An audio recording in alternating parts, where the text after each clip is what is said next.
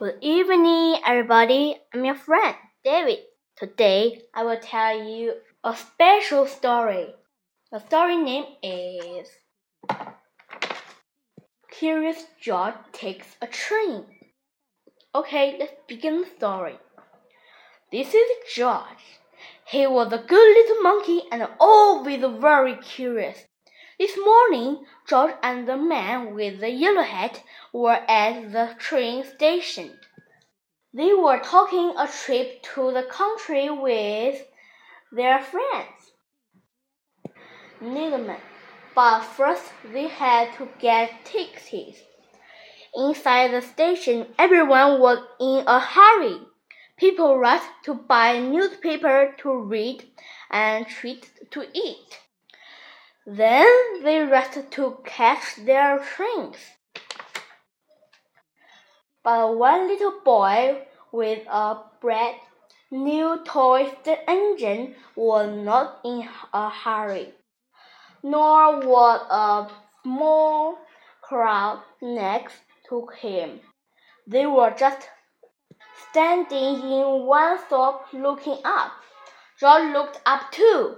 The train master was moving number and letters on a big thing. Soon the train master was called away, but his job did not look finished. George was curious.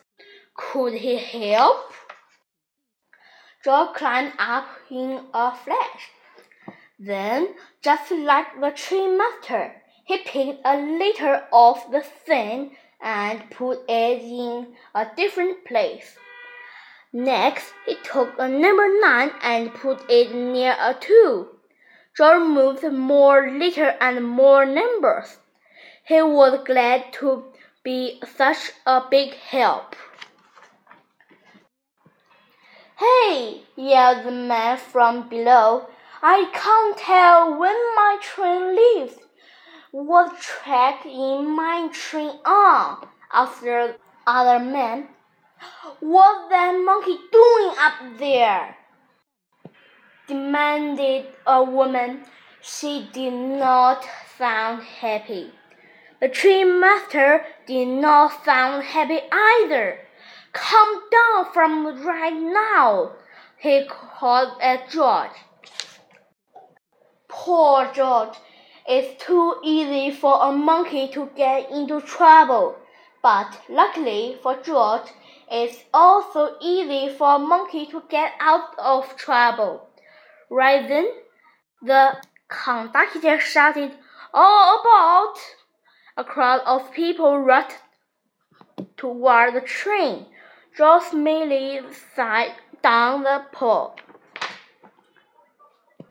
staring over the suitcase and squeezed with the crowd through the gate.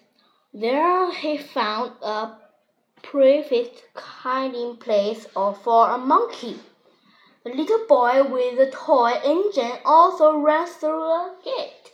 Look, Daddy, he said, a train. His father looked up. Come back, son, he yelled. That's not our train. But it was too late. The gate locked behind him. The boy began to cry. George peeked out of his hiding place. He saw the boy's toy roll toward the tracks. The boy ran after it. This time, George knew he could help. He leaped out of his hiding place and ran fast. George grabbed the toy engine before the little boy came too close. The tracks were a close call. When the train master opened the gate, the boy's father ran to his son. The boy was not crying now. He was playing with his new friend. So there you are, said the trainmaster when he saw George. You sure made a lot of trouble on the big board. Please don't be upset with him, said the boy's father. He saved my son. The people on the platform agreed. They had seen what had happened, and they clapped and cheered. George was a hero. Just when the man with the yellow hat